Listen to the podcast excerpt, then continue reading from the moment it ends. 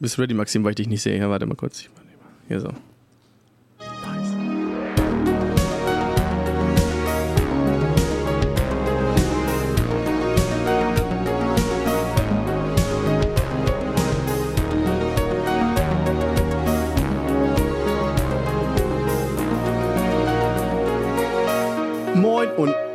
Herzlich willkommen zu einer weiteren Folge Gedankenmixer, unserer 18. Folge. Moin, herzlich willkommen äh, und moin, herzlich willkommen auch an dich, Maxim. Grüß dich. Guten Tag, wie geht's dir, Adrian? Äh, blendend. Ich, ich habe Rückenschmerzen. Ich weiß auch nicht. Äh, ich hatte äh, ein paar harte Tage hinter mir, viel Arbeit und es warten auch noch ein paar harte Tage vor mir. Ähm, aber es lichtet sich schon im Kalender. Also ich sehe schon für nächste Woche ähm, lichtet sich so der, der Terminplan und äh, es kommen ein paar freie Tage auf mich zu, bis dann die fette Saison jetzt ähm, Ende Juni, Juli, August losgeht und ich quasi nur noch unterwegs bin. Ähm, aber ansonsten geht's mir eigentlich gut. Wie war deine Woche so? Ja, meine war auch ganz okay. Ich habe ein bisschen, bisschen Sachen für mein Social Media gemacht, äh, mein erstes Video geschnitten, ähm, aber sonst auch wieder nichts Besonderes, viel Arbeiten gewesen. Ich habe tatsächlich auch Rückenschmerzen. ich habe auch Rückenschmerzen, ja, weil ich habe nicht so schöne Maschine abbekommen und da musste ich sehr einseitige Bewegungen machen und ja, dadurch habe ich ein bisschen so Rücken und Schulter, aber das ist nicht so, so tragisch. Ich glaube, ich habe auch nur Rückenschmerzen, weil ich heute zum allerersten Mal seit äh, über sieben Monaten Straßenbahn gefahren bin und ich habe mich so ein bisschen weggeekelt. Guck mal, komm, gib mal mir mal für ein halbes Jahr ein Auto, bin ich weggesnoppt, bin ich richtig versnoppt, ey. Oh ja. Oh ja. Nein, daran liegt's nicht. Vielleicht habe ich mich auch einfach versitzt in der Straße. Es war auf jeden Fall eine Überwindung heute mal Versessen. wieder. Ver oh, jetzt darf ich dich auch mal verbessern. verbessern. Versessen oh, oh, ist doch. Versessen ist nicht versitzt. Ver Ach, scheißegal. So, ähm, mein Lieber. Du hast einen Fun Fact, äh, oder was? Ich habe einen Fun Fact. Und zwar ist es, wir hatten ja schon mal einen Horror-Fact, so, so ein Fact, wo, wo wir gesagt haben, ja, irgendwie, ich glaube, das war die vorletzte Folge, wo ich gesagt habe, ja, beim Handgeben, ja, man weiß nicht, okay, gebe ich jetzt eine Ghetto-Faust, gebe ich ihm die Hand, umarmt man sich, Fuß abklatschen, ja, was haben wir noch alles gehabt, Nase anstupsen, was weiß ich, äh, man weiß es nicht und da kommen mal so blöde Situationen zustande. Und ich habe wieder, ich war arbeiten und mein Kopf war wieder im Error-Modus und hat wieder über irgendwas nachgedacht. Und dann auf einmal bin ich zu dem Entschluss gekommen, wie dumm es im, es ist, glaube ich, ich glaube nur in Deutschland so, dass man sagt, ich will ja eigentlich nichts sagen, aber. So, ja, eigentlich bist du ganz schön, aber. Warum sagt man das im Deutschen? So, äh, wie eigentlich bin ich ganz schön, aber ich bin hässlich. Also, naja, hä? ich glaube, das ist so ein, das ist so ein Höflichkeitsding dass man nicht ja, jemanden. Das ist nicht höflich. Ist das nicht, ist das nicht im Englischen mit diesem No Front? Eigentlich ja, übersetzt so gesehen No Front, but you're pretty ugly. so, eigentlich. Stimmt, oh mein Gott, stimmt, du hast recht. Genau äh, das könnte das ja, sein. Ja, oder? Also, es ist, dieses No Front kam ja auch erst relativ vor kurzem erst so in unseren Sprachgebrauch, ähm, aber. Äh, aber nee, eigentlich ist es doch genau das gleiche, oder? Es ist doch in so einer Art so. Doch, ja, du hast recht. Du bist nicht hässlich, aber ich kann es auch nicht so stehen lassen, so. Ne? Ja, aber dann, also das ist ja so, äh, jemand sagt, ja, ich würde dich gerne schlagen, aber das ist so eine, das Gefühl, nee, vielleicht, ist, ist es, vielleicht ist es durch, durch falsche Höflichkeit so ein bisschen so eine Halblüge, weil man will nicht, man will ihm schon sagen, dass irgendwas nicht stimmt, aber man will es nicht 100% committen. So, man will jemanden nicht komplett abstoßen, so, von wegen so, ey, yo, du bist schon du bist schon ziemlich scheiße. Oder du bist okay, aber du bist schon ziemlich scheiße oder so, keine Ahnung, weißt du? Du willst nicht so komplett committen. Ja, ja, ich verstehe Ich, ich kann das bei mir nicht. Ich, ich sag einfach vornherein, jo, ich mag dich oder jo, du bist ein Arsch. Ja, das mache ich halt auch so, aber es, ich, mir ist halt aufgefallen, dass ganz oft so Leute sagen, ähm, ich will ja nichts sagen, aber das hättest du anders machen können. So, Obwohl, wie, bei der wie? Arbeit ist mir das auch schon passiert. Doch, dieses, ich will ja nicht sagen, doch. Aber ähm, weißt du, das ergibt für mich keinen Sinn. Dann sag doch einfach, ey, du ja. hast das Scheiße gemacht. Ja. Also Und bevorzuge ich auch den Weg, dass man das, dass man das direkt sagt. Was mir auch aufgefallen ist, ich will es jetzt auch gar nicht so unbedingt an die große Glocke hängen, aber mir ist aufgefallen beim letzten, beim letzten Podcast, nicht nur beim Schnitt, aber auch bei den Leuten, die es gehört haben, wie schnell du mittlerweile auf Sachen zu, also auf diese, auf unseren Standards zugreifst, ne? Letzte Woche war das ja so diese, die Erzählung der letzten Woche.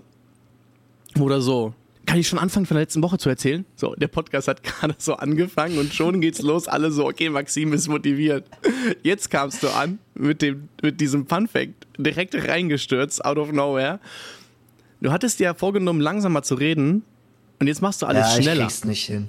Ich, ich mach's noch schneller als vorher. Naja, vorher waren wir so im Gespräch, wir waren, ne, ich meine, klar, wir steigern uns ja auch hier mit diesem Podcast.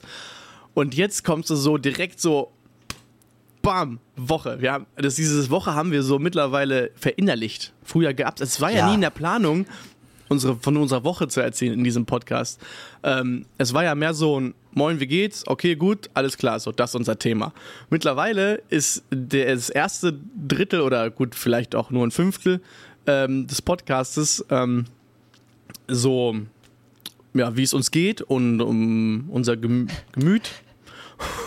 Und danach kommen wir so eventuell aufs Thema, wenn wir nicht schon komplett abgedriftet sind.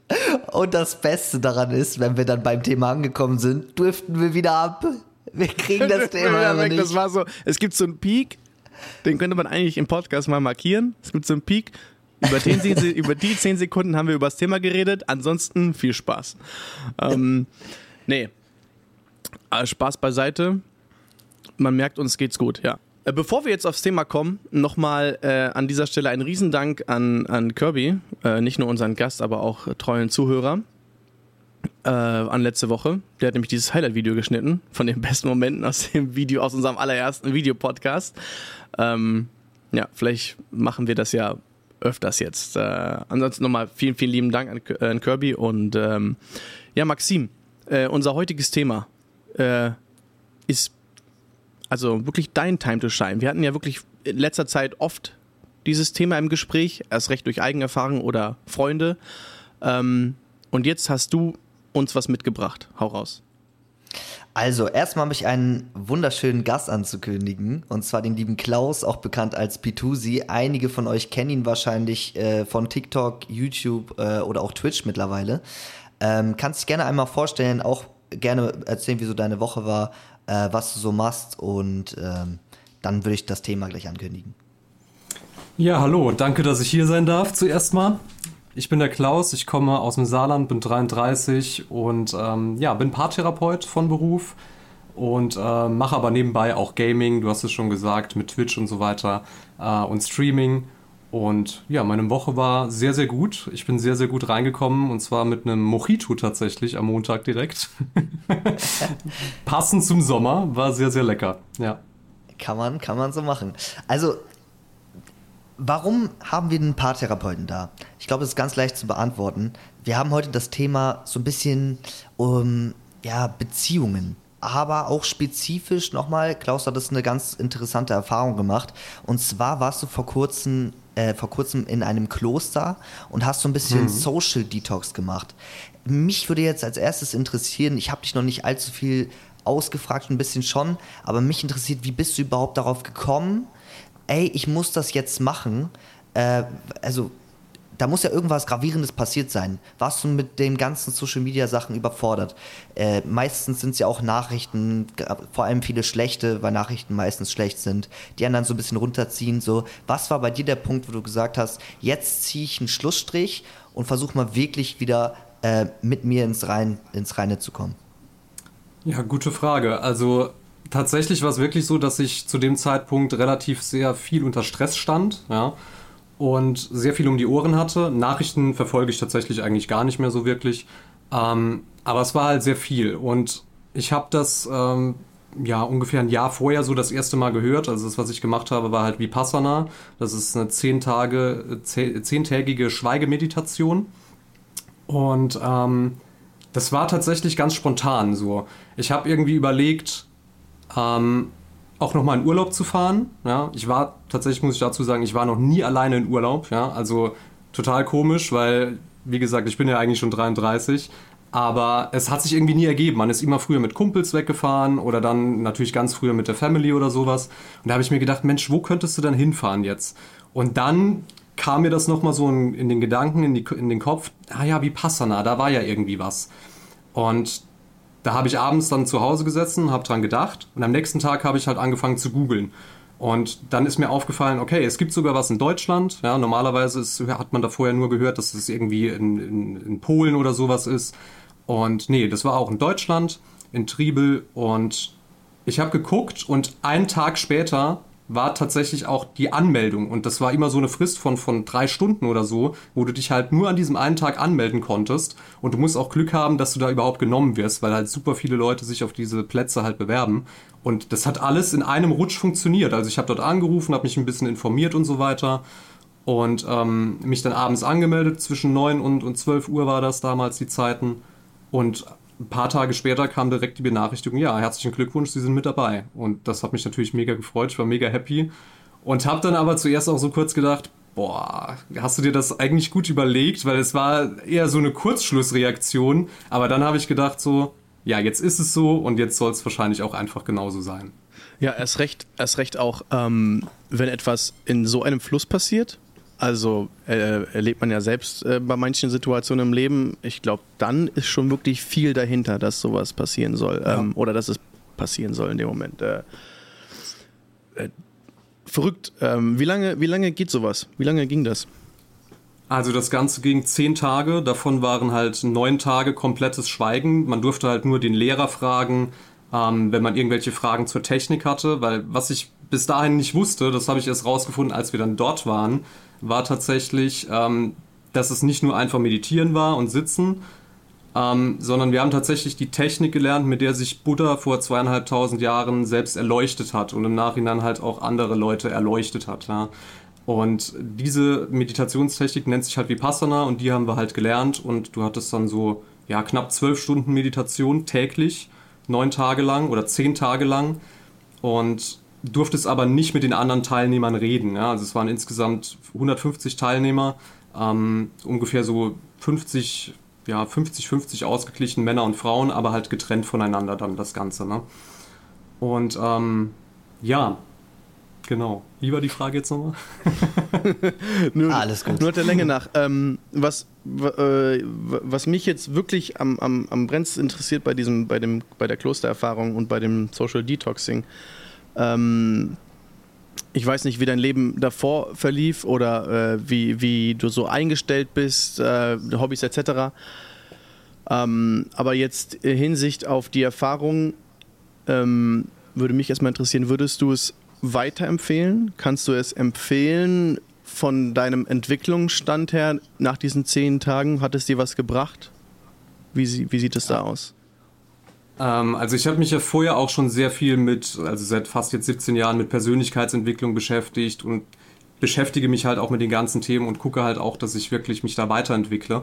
Ähm, ich persönlich finde schon, dass man das absolut weiterempfehlen kann, weil ich hatte so eine krasse Erfahrung da, alleine schon durch diese Stille, ja, wo man dann halt hat, diese zehn Tage, da kommen so viel, so viel negativer Selbsttalk ist hochgekommen ähm, weil man durfte auch nicht nach außen telefonieren, man durfte nicht lesen, keine Musik hören. Also du bist extra abgegrenzt worden, damit du halt wirklich, damit diese Gefühle auch hochkommen und mit dieser Meditationstechnik haben wir halt gelernt, wie man dann auch richtig damit umgeht. Und ähm, es hat auf jeden Fall mein Leben verändert, weil ich habe auch, als ich dann später nach Hause gekommen bin und so, habe ich zu meiner Freundin gesagt, ich feiere ab jetzt zweimal im Jahr Geburtstag. Ja, weil dieser eine Tag, den ich dort erlebt habe, war so krass. Also ich habe schon viel über Meditation und so weiter gehört, aber ich hätte nicht gedacht, dass ich an so einen Punkt komme tatsächlich, wo das so extrem sich wirklich zeigt dann. Ja. Okay, sehr interessant. Äh, also ich finde es, ich, ich, ich sage ja ganz oft im Podcast, und das ist so ein Standardspruch von mir, ja, äh, ich denke immer über sehr viele Sachen nach. Und bei mir ist es so, wenn ich jetzt zum Beispiel arbeiten bin, ähm, da äh, beschäftige ich mich auch sonst, ja, ich erkläre es mal ein bisschen anders, sonst bin ich immer sehr viel in den Medien, informiere mich, will ich hier was lernen, da was lernen und äh, ich bin die ganze Zeit am Pumpen und baller mein Gehirn mit Informationen zu. Und bei der Arbeit bin ich an einem Punkt, gerade wenn ich mal irgendwie gerade einen Job kriege, der ziemlich autonom ist, sodass ich da nicht viel nachdenken muss, dass es mir sehr schnell langweilig wird. Und durch diese Langeweile ist, tritt bei mir genau der gleiche Effekt auf. Also gewisse Emotionen kommen hoch. Ich reflektiere meinen Alltag. Ich rede mit mir selber in meinem Kopf andauernd. Ich, ich führe einen, einen inneren Monolog, der die ganze Zeit äh, wirklich acht Stunden lang geht. Äh, wo ich dann solche Dinge wie jetzt zum Beispiel den Fun Fact von dieser Folge ähm, mir da ganz schnell aufschreibe in mein Handy, weil ich dachte, boah, das ist ja voll krass, das muss ich mir unbedingt aufschreiben. Äh, und das passiert mir jeden Tag. Wenn ich mir jetzt aber vorstelle, dass ich das Ganze nicht acht Stunden, sondern zehn Tage mache, das muss unfassbar krass sein. Also erstmal zehn Tage lang wirklich gar nicht zu reden. So, du hast ja dann keinen zwischenmenschlichen Kontakt mit anderen, was einem natürlich auch fehlt. Äh, Wenn es nur irgendwie, ich weiß nicht, mit der Freundin oder so hattest du dann ja auch nicht geschrieben, ne? Nee, gar nichts. Also auch kein, man sollte auch keinen Augenkontakt mit den anderen Teilnehmern haben, ähm, weil das wirklich die komplette Kommunikation ist wirklich eingeschränkt. Du solltest die auch nicht berühren oder aus Versehen anrempeln. Es geht wirklich um Achtsamkeit. Und ähm, wie gesagt, aufschreiben durftest du auch nix, ja, weil ich gedacht habe, ah, da fällt mir gar nichts. Nein, und auch nicht lesen oder sowas, keine Aber Bücher, den nichts. Mund bewegen, auch so reden nicht. Ähm, also was bei mir am Anfang, was mir am Anfang aufgefallen ist, so, wenn dir Kleinigkeiten passieren, zum Beispiel du stoßt ein Glas um oder so, dann sagst du automatisch, oder so ging es mir zumindest, sagst du automatisch Huch oder Hoppla. Ja, auch das solltest du halt vermeiden, weil jede Art der Kommunikation die anderen Leute aus ihrem Meditationsmodus auch wieder rausholen kann. Das habe ich halt zum Beispiel gemerkt, wo mich einer aus Versehen mal angerempelt hat und er meinte dann so, oh, direkt sorry, ja, weil dieses alte Muster natürlich, dieses normale, was wir im Alltag haben, halt dann direkt angesprungen ist und ich habe einfach gar nicht drauf reagiert. Und einfach darauf auch nicht zu reagieren, war halt extrem krass, gerade am Anfang, den ersten zwei bis drei Tagen. Aber ab dann ging es eigentlich. So, wir durften halt, wenn wir organisatorische Fragen hatten, ähm, was weiß ich, wenn Klopapier alle war oder sowas, ja, dann durften wir halt die Vertrauensspieler ansprechen und ähm, dann äh, sagen, um was es geht, ja. Oder halt bei Fragen zur eigentlichen Meditationstechnik gab es immer mittags so eine Stunde Zeit, wo man ein Interview machen konnte zusammen mit dem Lehrer, wenn du halt Fragen hattest, weil es hatte natürlich auch irgendwie so körperliche Auswirkungen, ne, weil lange sitzen und, und sich mit diesen ganzen mentalen Prozessen die ganze Zeit beschäftigen, das ähm, schlaucht auch, ja. Und äh, einfach nur mal, um da nochmal Rücksprache zu halten, Mensch, ist das eigentlich alles noch normal, was ich hier gerade wahrnehme momentan? Da war dann halt schon die Zeit, mal ein bisschen zu reden, aber halt ansonsten wirklich mit den anderen Teilnehmern gar nichts. Ist äh, dein Umgang und dein Konsum, hat er sich verändert? Ähm, also ich bin wesentlich, wesentlich ruhiger geworden, definitiv. Äh, ich fühle mich mehr in mir selbst gefestigt, weil das war, also es war zum Beispiel so eine Situation, ich bin nach Hause gekommen und habe dann schon relativ viel geredet direkt, weil ich das auch erzählen wollte dann. Aber meine Freundin meinte halt auch so, boah, du strahlst so eine krasse Ruhe aus. Und da habe ich gemerkt, okay, kommt mir jetzt gar nicht so vor, weil ich halt diese zehn Tage schon irgendwie damit drinne war und so.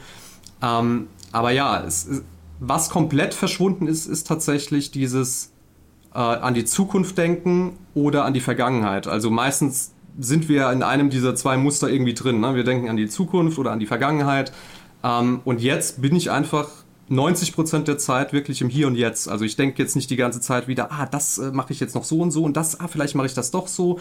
Das ist halt gar nicht mehr der Fall. Klar kann ich halt noch, wenn ich weiß, okay, hier und da startet dann ein Projekt in der Zukunft, dann denke ich natürlich auch an die Zukunft, aber mhm. ich, es hat viel mehr Power und Energie dahinter halt. Ne?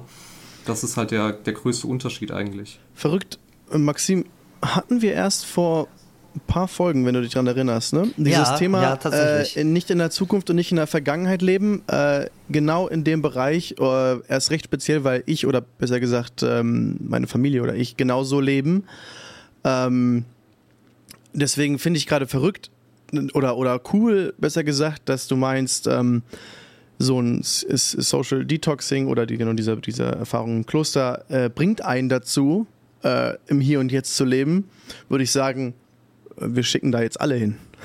wir schicken da jetzt alle hin, weil äh, das Leben ist doch, ist doch, äh, ja, es hat eine andere Magie. Es, ist, es, es funktioniert einfach anders, wenn man aufhört, äh, entweder in der Vergangenheit zu leben, bei Fehlern etc. tun ja auch viele Menschen, oder halt in der Zukunft, ne? wenn es heißt, ja, dann bin ich das und das, dann werde ich das und das, das und das.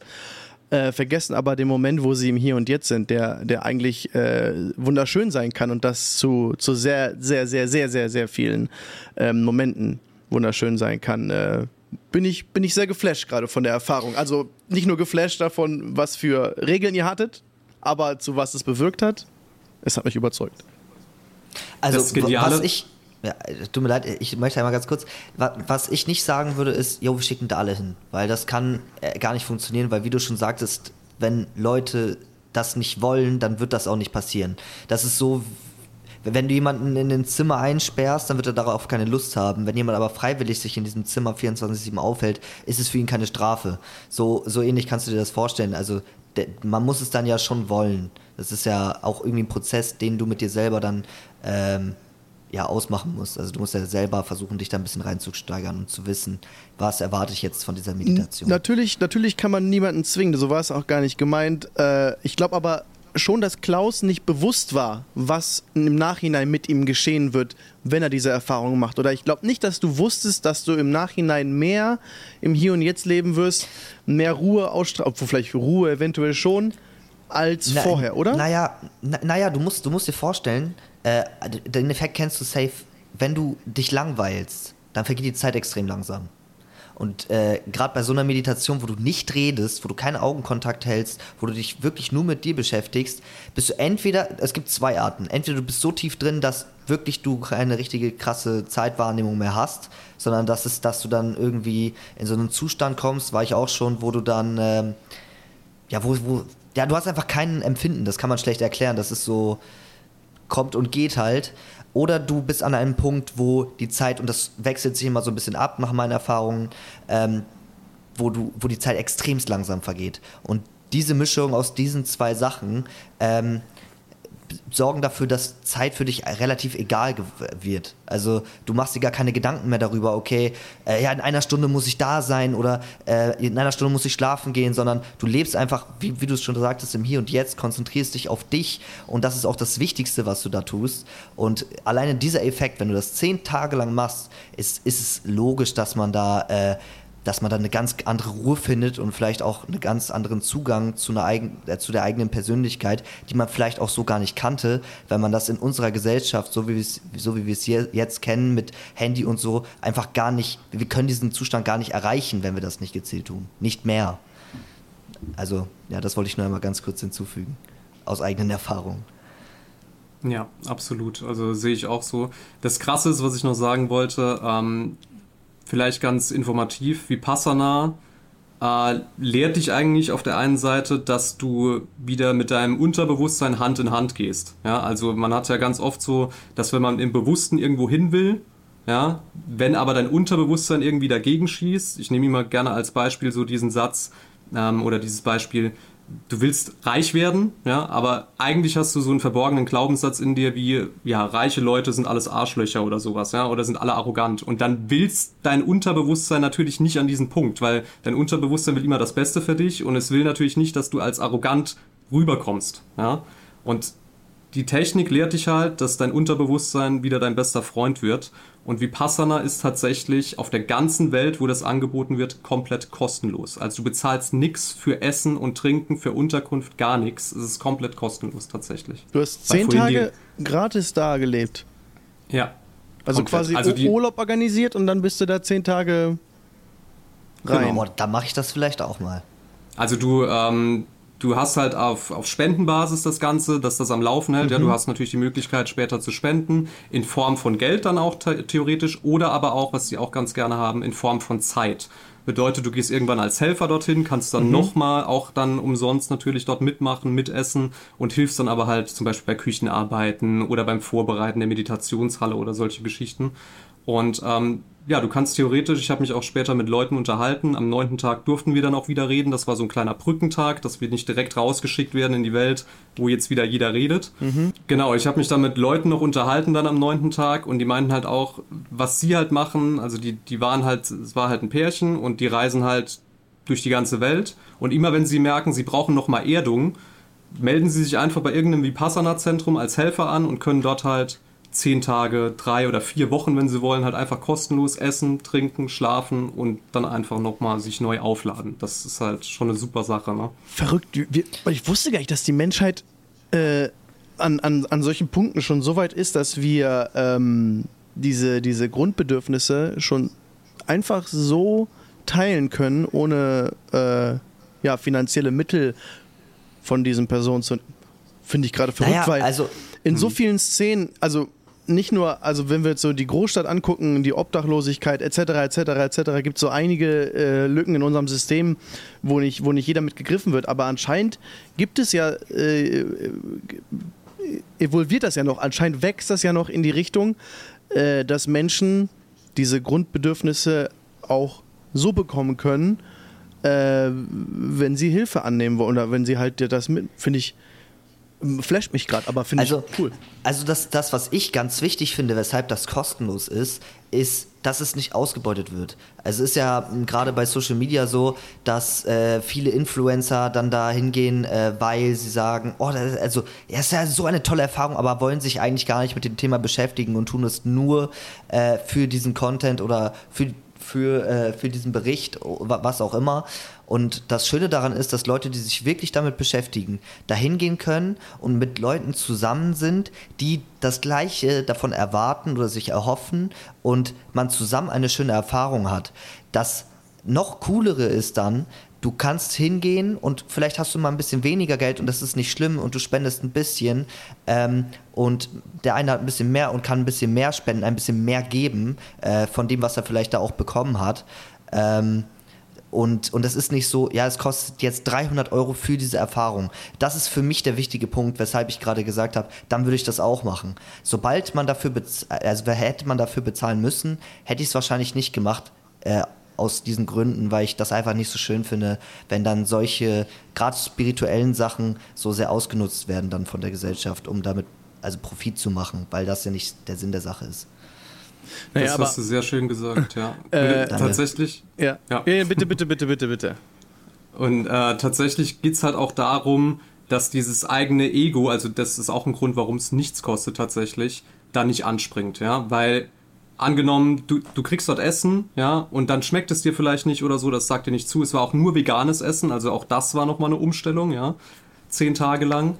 Und, aber wenn das jetzt was gekostet hätte, dann würdest du vielleicht sagen, boah, aber das Essen, da hätte ich mir was Besseres erwartet, ich habe ja auch dafür bezahlt, weißt du, und deswegen ist das halt auch mit ein Punkt, warum das halt kostenlos Äh, ist. das beantwortet auch gleich meine Frage, weil ähm, ich, ich kenne auch im, im Bereich spirituellen Sachen, wo man, wo man schon für bezahlt, ähm, Kurse und etc., äh, die dann so die Grundkosten gerade so decken, äh, von eventuell sogar dem Essen und so weiter. Aber jetzt verstehe ich, äh, wenn man ähm, ich glaube, viele Menschen, die, die zum ersten Mal darauf treffen, treffen noch sehr oberflächlich darauf oder haben noch vorher gar keine Vorerfahrung und da ist es wichtig, die im, äh, richtig zu empfangen und deswegen verstehe ich jetzt, kommt es bei mir Ja, an, ja, dass es, es- wichtig ist, dass es nichts kostet, weil damit du Genau. keinen einzelnen äh, blöden Grund findest, damit das Ganze in, in die ja, das Da- da, also das ich- kann nicht die Erfahrung kaputt machen. Es, es, kann, Ja. es kann dir durch den Preis die Erfahrung kaputt machen einfach. Das ist, das ist es. Dass du die dann, wir nehmen an, der Kurs, äh, der Kurs äh, würde 500 Euro kosten, dann ist es sehr teuer. Was für dann zehn gehst du auch Tage immer davon noch aus- nichts wäre. Ne? Ja, ja, aber also wir nehmen, wir nehmen jetzt mal an, das würde nur jetzt, ne, wir nehmen an, das wäre viel, dann würdest du automatisch sehr hohe Erwartungen an diesen Kurs haben und dir vielleicht sehr viel erhoffen, was nicht unbedingt zu 100 Prozent, äh, gerade auch wenn du es zum ersten Mal machst, eintreten muss. Und dann gehst du enttäuscht nach Hause und sagst, ah, das ist mega kacke, erzählst es vielleicht anderen Leuten, die potenziell diese Erfahrung äh, gemacht hätten und so. Also das ist ja ein krasses, äh, also das macht ja alles kaputt. Und deswegen äh, denke ich, ist es auch kostenlos. Also jetzt nicht nur, weil das Essen halt nicht schmeckt oder so und die Erwartungen daran zerstört werden, sondern einfach, dass die Leute sich keine, allgemein keine er, zu hohen Erwartungen an, daran machen, sondern einfach ganz offen an diese Situation heranzugehen, was eh sehr wichtig ist bei so spirituellen Sachen. Weil wenn du nicht offen, ähm, wie, wie bei Hypnose, wenn du selber nicht 100% dem Hyp- Hypnotiseur vertraust und dich dem öffnest, dann wird es dir auch nichts bringen. Und genauso ist es halt auch bei solchen spirituellen Sachen, wenn du dich dem nicht öffnest und äh, wirklich 100% Hingabe äh, zeigst, dann wirst du auch keine Resultate erleben. Das ist, das ist ganz logisch. Also ich finde es sehr, sehr schön. Ich finde es echt so, so toll, dass du das gemacht hast. Äh, Ich möchte es unbedingt auch machen. Ich mache ganz viel sowas privat. Meine Freundin ist da ganz anders. Ähm, aber gerade wenn ich so fünf Minuten für mich habe und man kann meditieren wirklich an jedem Ort, Leute. Wenn ihr mal äh, in also so eine Erfahrung machen wollt, auch wenn sie erstmal nur sehr oberflächlich ist, versucht euch, da gibt es auf YouTube genug Tutorials, wo man sich das Ganze selbst beibringen kann, äh, wo man wirklich zu sich nochmal ein bisschen selber findet. Ich nenne das Ganze immer Selbstreflektieren, weil das der Moment ist, wo ich wirklich am meisten mich selbst reflektiere und all, allgemein die ganzen Dinge, die ich so tue in meinem Leben. Äh, ich kann es nur empfehlen, es, es hilft euch einfach weiter wahrzunehmen, was euch wirklich am wichtigsten ist und ähm, und zeigt, also zeigt einfach ganz viele Dinge. Es kann schlechte Sachen zeigen, gute Sachen zeigen, äh, kann Sachen zeigen, die du vielleicht verändern könntest. Aber du kannst auch in einen Zustand kommen, wo du, wenn du das hinter dir lässt, kommst du in einen Zustand, meistens schlafe ich dann ein, weil, ich, weil mich das so runterbringt, dass ich dann einschlafe leider. Aber da denkst du an nichts und das kann man, das ist dieser Zustand, wo diese Zeit einfach weggeht. Äh, anders kann ich das leider nicht erklären. Das ist so ein Durchzugmodus. Ich weiß nicht, ähm, Klaus, wie würdest du denn das? Hattest du auch schon mal diese Erfahrung mit, diesem, mit dieser Zeitwahrnehmung? Ich kann das sehr schwer erklären gerade. Also ja, ab einem gewissen Punkt, aber auch weil du halt natürlich gerade jetzt in diesem Umfeld natürlich auch, ne, zehn Tage Isolation ist es ja tatsächlich, ähm, weißt du natürlich auch, du hast jetzt eh nichts anderes zu tun. Deswegen wird die Zeit tatsächlich nicht so wichtig, außer du hast zwar geregelte Zeiten für Essen und sowas und immer mal wieder kleine Pausen zwischendurch, aber irgendwann kommst du halt echt an einen Punkt, gerade weil du halt auch mit dieser Meditationstechnik mit deinem Unterbewusstsein arbeitest, ja, dass du halt auch zum Beispiel keine groben Schmerzen mehr empfindest. Ja? Du kannst dann drei Stunden am Stück durchsitzen, ohne dich zu bewegen. Das ist alles dann, das ist alles so im Fluss halt. Und ähm, ich muss dazu sagen, das mit der Zeit war gerade in den ersten paar Tagen so. Ähm, auch wo Leute dann eingeschlafen sind bei der Meditation, das wäre ganz klassisch, ja, weil die Leute dann, ähm, weil der Geist halt immer wieder versucht abzuschweifen in Vergangenheit oder Zukunft und du holst ihn halt immer wieder bewusst zurück ins Hier und Jetzt. Nee, und das war bei mir eben nicht so. Also ich war wirklich auf einem, ich war in, ich kann das ganz schwer erklären, ich war in einem Modus, da habe ich nicht wirklich über irgendwas nachgedacht. Es kamen manchmal so Bilder in meinen Kopf, also ich habe nicht richtig gedacht, wie man es so kennt, mit einem inneren Monolog oder so, sondern es war einfach nichts und dann ab und zu kam mal so ein Bild rein oder so, was ich auch nicht wirklich richtig verstanden habe. Es war dann so ein Gedanke, der dann einfach auf einmal gekommen ist. Mhm. Der ist dann aber auch wieder verschwunden und zwischen diesen Bildern oder kurzen Sachen, die dann so reinkamen, war wirklich Sense. Da war, da war Sense und da, da, da bin ich an einem Moment und ich bin niemand, ich komme sehr schnell zu diesem Punkt. Ich kann da sofort einschlafen, weil mich mein Herz, ich merke, mein Herzschlag geht sehr krass runter, meine Atmung geht sehr krass runter. Äh, ich, ich denke über fast nichts mehr nach. Und wenn du dann das Ganze eine halbe Stunde machst, kommst du dir vor wie fünf Minuten. Also ja. die Zeit, ich, das versuche ich zu erklären, die Zeit ist so weg. Das bricht auch immer mal wieder und ich bin dann so wieder da. Es hat eine Art von hypnotischen Zustand, aber ja. es ist so, es ist, kann ich schwer erklären, das ist, die, die Zeit verfliegt so, du kriegst es gar nicht mit. Ja, absolut. Besser kann ich es nicht erklären. Also, das äh, stimmt auf jeden Fall, ja, definitiv. Ähm, das Ding ist, ich war halt. Mh, mm, ich war halt auch noch in so einem anderen Zustand. Ich habe jetzt kurz überlegt, ob ich es überhaupt sagen will, aber ich, ich Wenn wie nicht, gesagt, das war halt. Nicht gezwungen. Nee, nee. Da, das war halt auch einfach dieser Punkt, wo ich auch so für mich gedacht hatte nach diesem Erlebnis, dass ich dann halt wirklich sage, okay, ich feier, muss zweimal im Jahr Geburtstag jetzt feiern, ne? Ähm, das war so nach dem dritten, vierten Tag war das, oder am vierten Tag war das, genau, am vierten Tag. Ähm, der Tag war vorüber, wir haben am vierten Tag diese Vipassana-Technik gelernt und vorher haben wir nur die Vorbereitung darauf gemacht, also sprich 42 Stunden Achtsamkeitsmeditation, nur auf den Atem achten und so weiter und so fort. Ich will jetzt auch nicht zu tief ins Detail gehen. Und ich war, ich konnte nicht einpennen, weil du lernst bei dieser Technik, deine Empfindungen im Körper immer mehr und mehr wahrzunehmen. Also die groben Empfindungen, wie zum Beispiel durchs lange Sitzen Schmerz wirklich, oder aber auch viel feinere Empfindungen, die man rund um die Uhr wirklich in seinem Körper hat, ja, aber wir halt nicht, meistens nicht wahrnehmen können, weil der Geist halt nicht geschult ist darauf. Und ich konnte nicht einpennen nachts, weil ich in meinem ganzen Körper alles hat gekribbelt und ich bin so ein bisschen Panikmodus verfallen, ne? Weil ich nicht wusste, okay, was ist das jetzt hier, was geht hier ab? Und dann bin ich sogar, ich habe an dem Punkt überlegt, wirklich abzubrechen, ja, in dieser Nacht, weil ich richtig platt war. Ich war echt durch und bin dann irgendwann nachts habe ich geklopft bei dem, ähm, bei den, bei dem, bei den Schülern, ja, bei dem, bei dem einen Schüler, wo, ähm, bei den Vertrauensschülern. habe ich geklopft und habe da einfach mal nachgefragt und habe gesagt, so wie ist das? Äh, ist das alles noch normal? Und ich war halt in Panik. Und äh, die meinten halt, dass das sehr gut wäre, dass das bei den meisten Leuten bei der ersten Erfahrung teilweise gar nicht vorkommt, sondern erst viel später oder halt am achten, neunten Tag erst. Und da war ich so ein bisschen beruhigt, auch weil ich halt darüber geredet hatte, weil vorher war das ja alles nur in meinem Kopf. Und ich dachte halt auch so, ich war ja noch nie allein im Urlaub, tschechische Grenze dort in der Nähe, die wollen mich verschleppen. Also es ist richtig, richtig krasser Brainfuck, wenn man so sagen will. Und ich habe dann morgens relativ früh ein Gespräch bekommen mit meinem Lehrer. Und der hat mich halt auch des, äh, dahingehend nochmal wirklich beruhigt und so.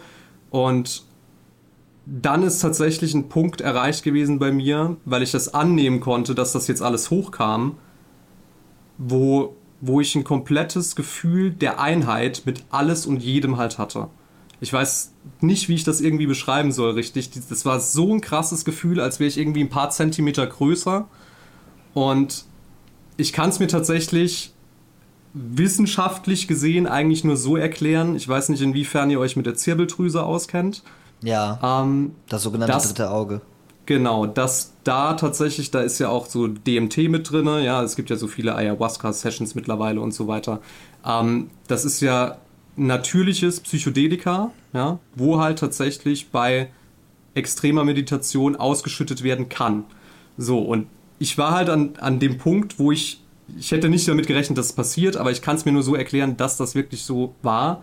Denn ich stand dann irgendwann, es war ja morgens, ich war zu dem Zeitpunkt schon fast 30 Stunden wach, ja. Auch das war normal, wurde mir gesagt, dass manche Leute sogar drei, vier Tage am Stück wach sind. Und ich war auch nicht mehr müde. Ich war komplett wach, komplett im Hier und Jetzt. Und ich bin ähm, in den Waschraum gegangen, mir die Zähne zu putzen. Und da war halt der einzige Ort, wo ein Spiegel war. Ja? Und ich habe in den Spiegel geguckt und habe gesehen, meine Pupillen waren riesig. Ja? Und ich stehe da so und greife mir so ins Gesicht und denke mir, wow, das bin ja ich.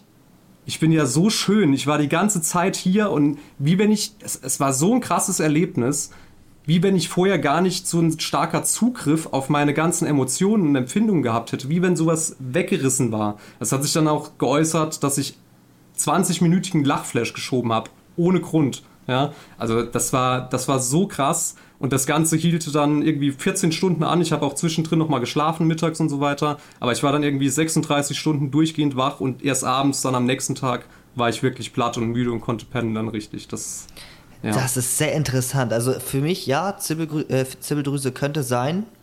Sehr gut sogar. Aber ich schätze, dass es trotzdem aber auch zwischen dem eine, eine krasse Ausschüttung von Dopamin ist.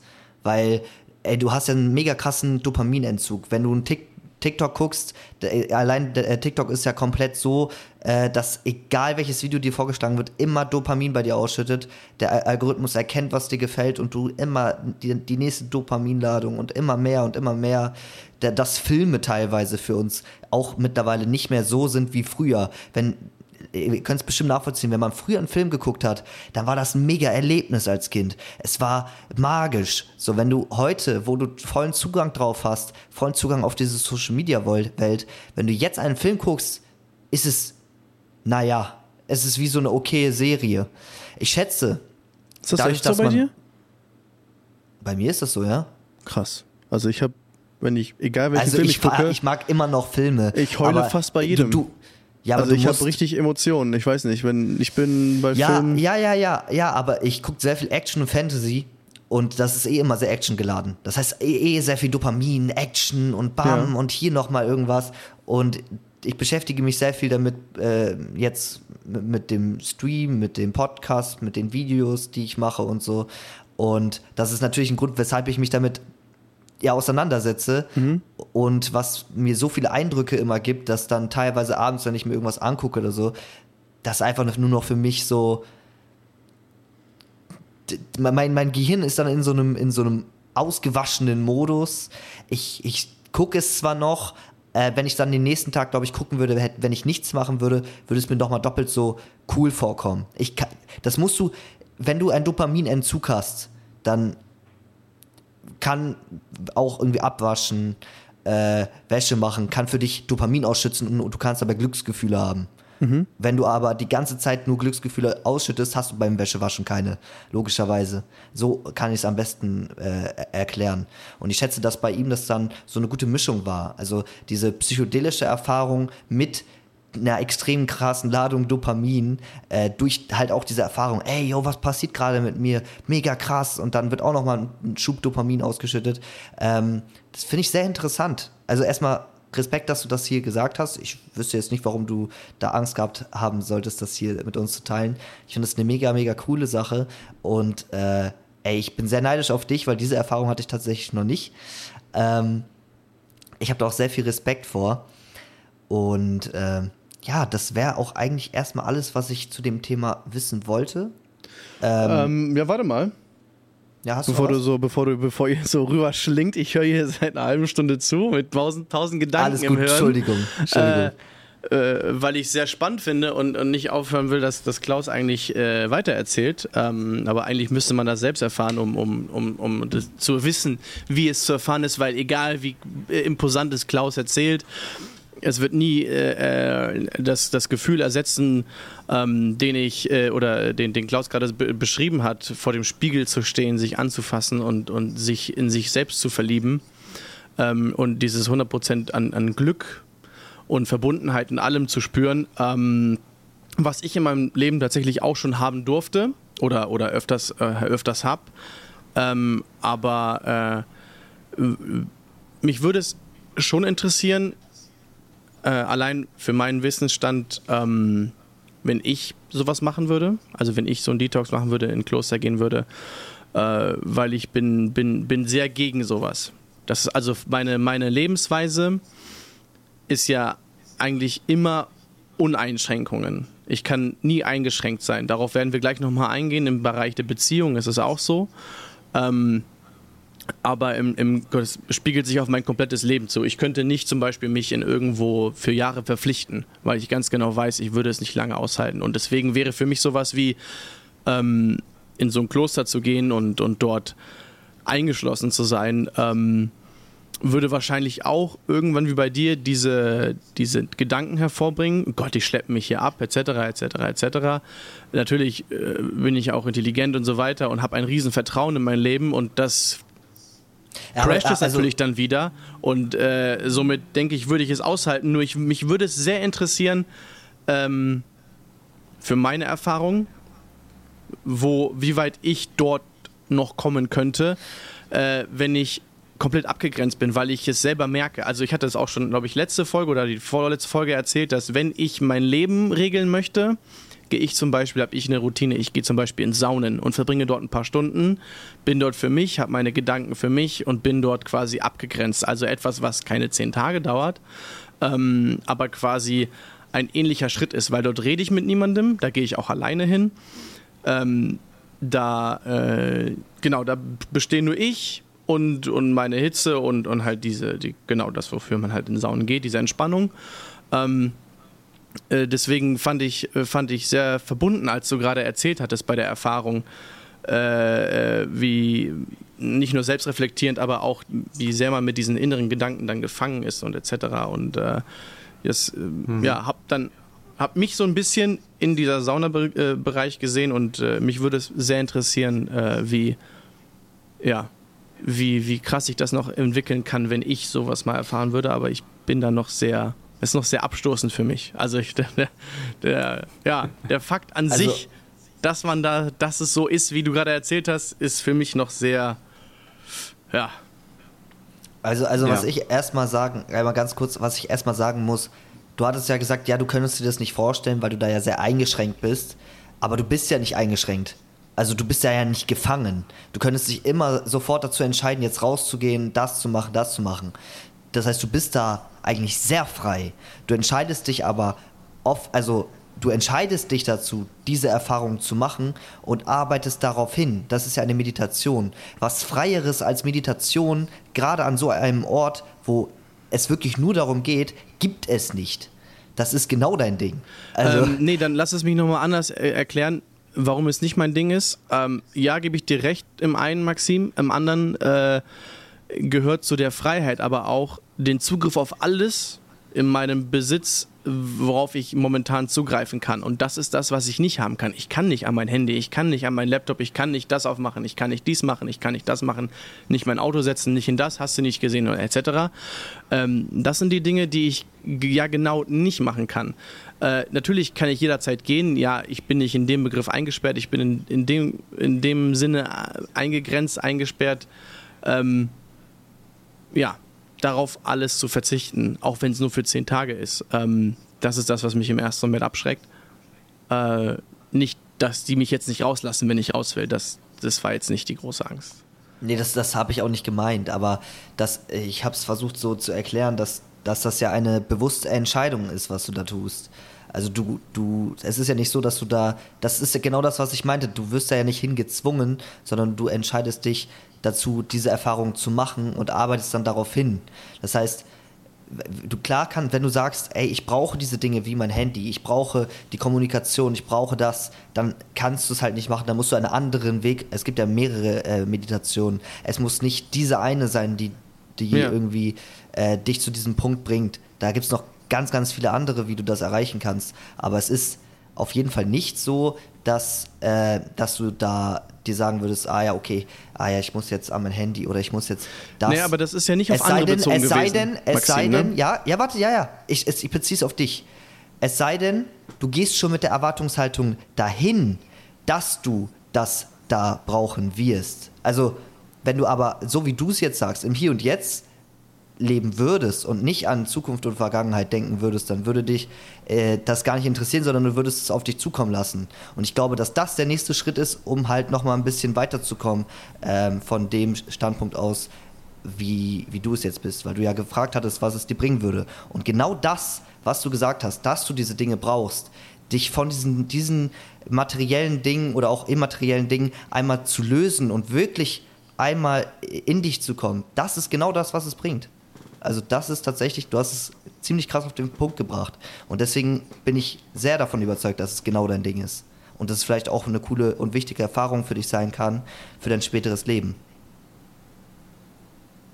Ja, also du hast es richtig gesagt. Ähm, es ist zum einen eine bewusste Entscheidung, klar, ganz klar gewesen. Ich war auch da und habe direkt gesagt, so alles, was vorher war, ist egal, alles, was nachher ist egal. Ich bin jetzt hier, das hier ist jetzt mein Leben. Ja? Mhm. In dem, den zehn Tagen mache ich es wirklich genauso, wie die mir sagen und gucke halt, da hast du ja auch Routinen, wo du dich dran halten solltest. Ja? Also morgens um vier aufstehen, eineinhalb Stunden Medita oder zwei Stunden Meditation, dann essen, dann nochmal Meditation und so weiter und so fort. Ähm, zum anderen ist es halt aber auch ganz klar so, ich kann das absolut nachvollziehen, wenn du sagst, boah, das kannst du dir gar nicht vorstellen. Ähm, wenn ich das vor fünf Jahren irgendwie, wenn das in meinem Leben gewesen wäre, diese, ich hatte ja davon noch nichts gehört, ja, dann wäre ich wahrscheinlich auch nicht dahin gegangen, weil es hat einfach eine gewisse Zeit der ja, Entwicklung gebraucht, bis ich auch gesagt habe, Mensch, jetzt gehe ich hier hin. Und an dem Tag hat halt alles gepasst. Einen Tag vorher drüber nachgedacht, am nächsten Tag geguckt, angemeldet, ja. angenommen worden, innerhalb von drei Tagen. Es war alles im Flow, wie du schon gesagt hast. Und ähm, deswegen, das ist halt natürlich von Mensch zu Mensch unterschiedlich auch. Ne? Ich glaube, der richtige Zeitpunkt oder Zeitmoment, diese Bereitschaft ist, ist äh, das, worauf es am Ende ankommt. Ähm, ja. Man genau, muss das ja meinte ich ja. Genau, an sich. Das meinte ich ja, dass du dann äh, bewusst dahin gehst. Genau. Ja, da, gebe ich dir auch nicht unrecht. Ich meinte nur auf mein jetziges Ich bezogen. Achso, also, also würdest auf du sagen, bist, bist du jetzt noch nicht bereit dafür? Auf jetzt bin ich überhaupt nicht bereit dafür, nee. Ich okay, kann mich gut. auch null unterordnen und mir sagen lassen, von wem ich wann aufstehen soll. Deswegen wäre Bund ja überhaupt nie was für mich. Ähm, und und okay. äh, deswegen wäre ich bei sowas viel, viel, viel zu anti, um in dem Moment dann äh, äh, es genießen zu können, wahrscheinlich, vielleicht werde ich irgendwann dazu ready sein, wahrscheinlich. Ich meine, ich äh, bin ja in der Entwicklung äh, gut voran. Ähm, das sehe ich dann. Aber für den jetzigen Moment ain't no chance. Äh, eine Riesenfrage äh, an dich noch, Klaus. Ähm, was, was mich sehr interessiert hat, weil es braucht ja einiges, um jemanden zu sowas dazu hinzubewegen. Also sowas kommt ja nichts aus dem, das kommt ja nicht aus dem Nichts geschossen und wie Maxim vorhin meinte, hattest du wahrscheinlich viel um die Ohren oder viel Stress etc. etc. etc. Ähm, jetzt, äh, wenn, wenn, die, wenn du das nicht beantworten willst, ist das absolut okay. Was, das hätte mich aber gefragt und eventuell sogar auf das Thema umgeschwungen. Ähm, dein Job. hat es was damit zu tun, dass du auch äh, dadurch eventuell etwas äh, von dieser Freiheit äh, brauchtest oder etwas von dieser Erfahrung? Kam es durch, durch, durch deinen Job auch oder äh, ist es nur das Privatleben, was dich dazu getrieben hat? Also es kam jetzt nicht äh, explizit durch den Job, dass ich irgendwie sagen würde, Mensch, das geht mir so nah oder das ist jetzt gerade alles zu viel für mich oder sowas. Es war einfach die komplette Mischung, wo zu dem Zeitpunkt irgendwie war. Also es war irgendwie viel los, viel um die Ohren. Ich war auch die ganze Zeit ähm, irgendwie, wo ich überlegt habe, ah, da musst du noch ein YouTube-Video machen und da musst du dies noch machen. Und es war einfach viel zu viel auf einmal. Ich habe auch in den letzten, da habe ich auch täglich auf TikTok gestreamt, ja, und äh, in der letzten Woche habe ich dann auch irgendwie selbst schon den Entschluss gefasst, Mensch, ich sage jetzt alle Termine ab. Ich hätte auch noch Coachings gehabt im Gaming-Bereich, wo ich ja auch gebe, äh, zum Thema Mindset und so weiter und Mentality. Ähm, da habe ich auch schon gesagt, ich sage alles ab, ja, weil ich brauche einfach jetzt schon Ruhe. Und das, es war, wie gesagt, genau der richtige Zeitpunkt wirklich in dem Moment dann. Und ähm, aber mit dem Job an für sich hat es halt nichts zu tun gehabt. Ne? Natürlich kommt dann auch immer noch mehr zusammen, ein bisschen Stress mit der Freundin auch mal hier und da. Das hast du auch als mhm. mal als, als Paartherapeut natürlich. Ne? Wir sind alles nur Menschen. Und ähm, ja, dieses ganze drumherum war einfach diese ganze, ja, dieses ganze Mix war einfach zu viel in dem Moment einfach, ja. Okay, dann würde ich ganz gerne jetzt schon mal auf das Thema kommen, weil ich habe eine mega gute Überleitung. Und zwar, du hattest ja, du hast ja gerade gesagt, du hast auch als Paartherapeut Stress mit deiner Freundin. Und da würde ich jetzt ganz gerne mal von dir als Paartherapeut wissen, äh, also es ist für mich in einer gesunden Beziehung wichtig, dass auch Streit entsteht, weil wenn die andere Person die Sachen immer nur in sich hineinfrisst, ähm, immer nur zu einem Ja und Amen sagt und dann vielleicht äh, nach innen unglücklich ist, dann kann das auch eine Beziehung kaputt machen. Das heißt, Streit oder Sachen zu äußern, die einem nicht gefallen, müssten nicht unbedingt negativ sein. Ich glaube, das sind auch Dinge, die durch Social Media ganz oft irgendwie falsch hingestellt werden. So habe ich auf jeden Fall das Gefühl. Äh, sobald irgendwie, man kennt es, irgendwelche Reels, wo dann der Freund das und das gemacht hat und die dann mega ausrasten. Meine Freundin ist meistens so dreist und zeigt mir das und guck mal, du bist ja auch so. Im Endeffekt bringt es mir was, weil ich dann weiß, wo ich stehe und woran ich noch zu arbeiten habe. Ähm, und äh, man muss halt Kompromisse eingehen können. Ne? Wenn du es nicht komplett selber kannst und die gegenüber, äh, gegenüberstehende Person, die mit dir zusammenlebt, sollte das auch respektieren, falls du diesen Schritt noch nicht gehen kannst. Aber man sollte auf jeden Fall irgendwie einen Kompromiss finden, um so irgendwie das auszugleichen, dass beide relativ zufrieden sind. Man muss nicht 100% zufrieden sein, das ist komplett normal. Man hockt aufeinander und jeder hat andere Eigenschaften. Äh, das ist komplett normal. Aber mich würde es interessieren, ob du das auch so siehst oder ob du äh, sagst, nee, es gibt einen anderen Punkt, der für mich äh, wichtiger ist. Ähm, also jetzt in Bezug auf Streits, ne, dass das normal ist, meintest du wahrscheinlich. Ja. Ähm, ja, also wie gesagt, wir streiten auch. Der Unterschied ist halt einfach nur, dass es wahrscheinlich bei uns, und da habe ich auch das große Glück, dass Julia halt auch sehr selbstreflektiert ist und wir reden natürlich auch miteinander, ähm, dass die Streits halt nicht direkt so hart eskalieren. Ja, weil das ist auch immer ein Grund, warum Leute zu mir kommen. Durch Kleinigkeiten, wo zu Hause passieren, schaukelt sich das immer höher und irgendwann wird noch was von früher mit draufgepackt auf den Streit. Ja, aber vor zwei Wochen hast du das noch gemacht und dann ist halt schon, dann bist du in dieser Abwärtsspirale, sag ich mal, drin. Ne? Ähm, das Ding ist, dass man halt einfach einen anderen Blick dafür hat. Ja? Ähm, wenn du jetzt zum Beispiel holst, dass du redest mit deiner Freundin, irgendwas triggert dich, was sie gesagt hat zum Beispiel, ja, und du bist von jetzt auf gleich irgendwie auf 180 meinetwegen, dann ist das das Ding, dass Julia und ich zum Beispiel das immer so sehen, ähm, wenn, also wir haben mittlerweile diese Wahrnehmung, dass wir wirklich merken, wenn wir getriggert sind und dann nicht noch weiter in dieses Gefühl reingehen, ja, ähm, aber dass wir jeden Trigger, egal ob es jetzt in der Beziehung ist oder im privaten Leben, auf der Arbeit, wo auch immer, als Möglichkeit sehen, nochmal selbst an uns zu wachsen. Ja, warum triggert mich das denn? Das zu hinterfragen. Was ist denn der Auslöser? Ja, wieso mich das jetzt triggert? Kommt das irgendwas aus der Vergangenheit? Manche Sachen kann man auch nicht wirklich bewusst rausfinden. Ja, wenn das irgendwie was als Kind war oder so, dann geht das jetzt nur mit reinem drüber nachdenken natürlich nicht wirklich. Ähm, aber einfach sich zu hinterfragen, wieso ist das gerade so krass? Es war doch jetzt alles gut und jetzt bin ich innerhalb von einer Sekunde auf 180 hochgeknallt. So, das ist halt, denke ich, einfach der Unterschied, dass du das dann halt wahrnimmst und dann machen wir es halt auch so, dass wir uns dann auch wirklich kommunizieren, dass wir sagen, boah Mensch, was du gerade gesagt hast, löst bei mir in der Brust Druck aus. Ja? Also wir sagen wirklich, wo das körperlich sitzt in dem Moment. Und dadurch, ihr habt vielleicht schon mal von Spiegelneuronen gehört. Ja? Nee, tatsächlich ähm, nicht.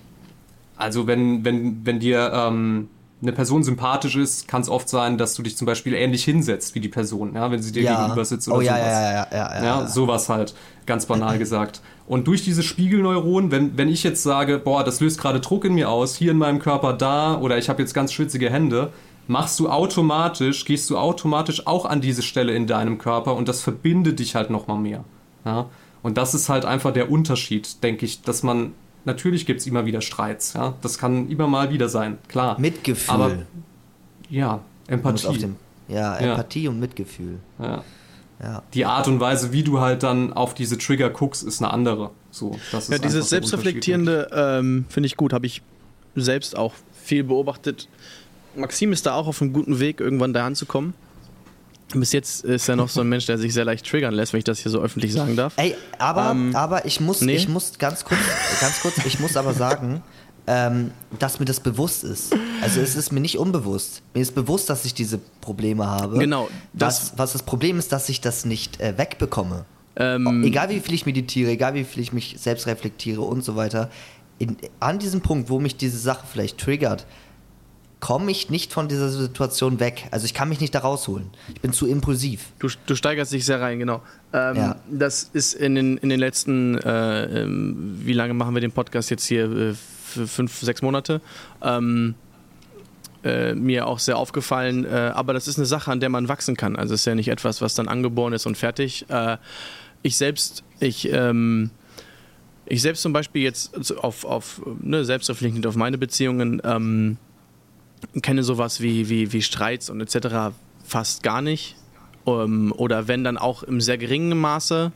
Ähm, äh, erst recht auch, weil äh, ich, wenn ich Partnerinnen habe, diese meistens sehr schnell selbstreflektierend sind und äh, wenn sie dann, äh, wenn man dann so Triggerpunkte anspricht ähm, oder, oder angeht, anrempelt, ähm, diese entweder direkt im nächsten Moment geklärt werden und oder im Nachhinein dann die Person auf einen zukommt und meint so, ja, hm, irgendwie, weiß ich nicht, eigentlich hast du recht, aber äh, irgendwie dieses Thema quält mich noch wegen, wie du meintest, eventuell Sachen aus der Kindheit.